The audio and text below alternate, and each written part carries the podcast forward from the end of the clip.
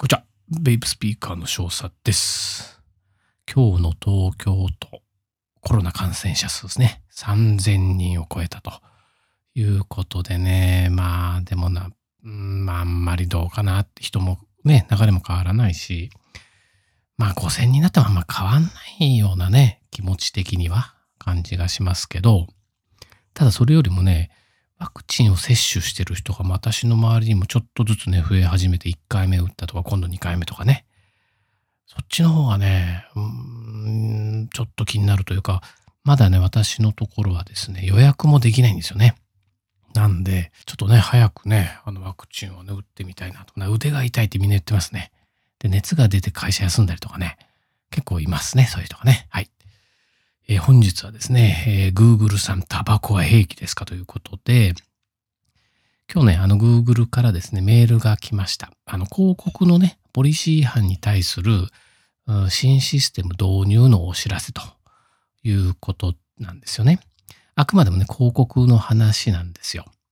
でね、ちょっとね、読んでてね、笑っちゃったんで、ちょっとね、えーまあ、全文は読まないですけど、端折りながらちょっとね、読みますけど、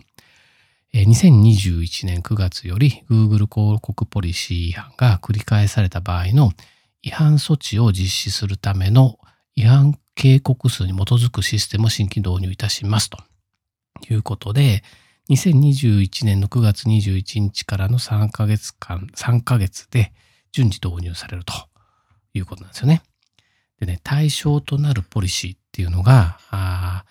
まず一つがね、えー不正行為を助長する商品やサービス。まあそうですね。鍵の開け方とかね。あの、知らない人の家の鍵の開け方とかっていうことですかね。それからね、不承認の薬物2番目ね。まあこれはまあ覚醒剤とか大麻とかね。そういうもんでしょうね。それから4、3番目ですね。銃、銃部品関連商品。これはもうダメですよね。銃刀法違反と。えー4番目、爆発物。これもダメですよね。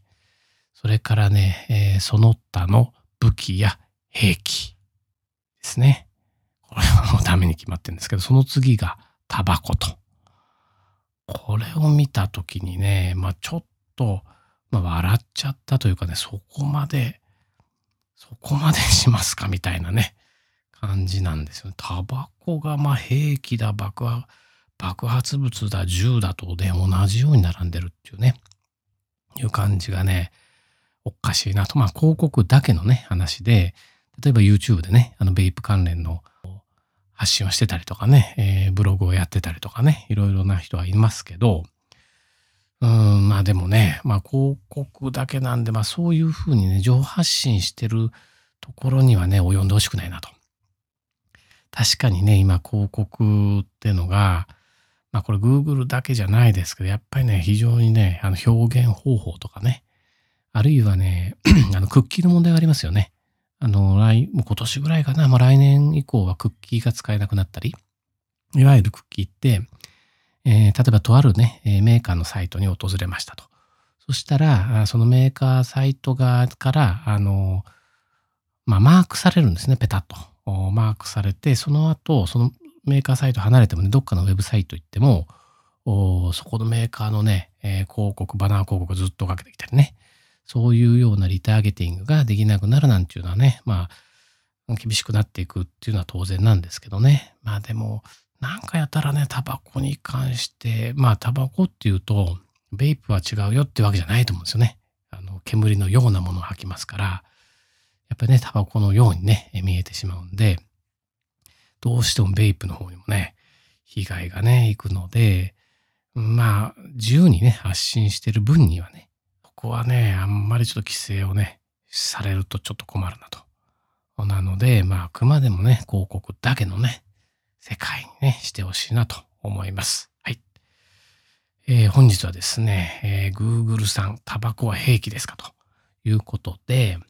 まあ、Google のね、えー広告ポリシーがね、変更になったということで、えーお知らせが来ましたんで、その内容をちょっとかいつまんでね、お話をしました。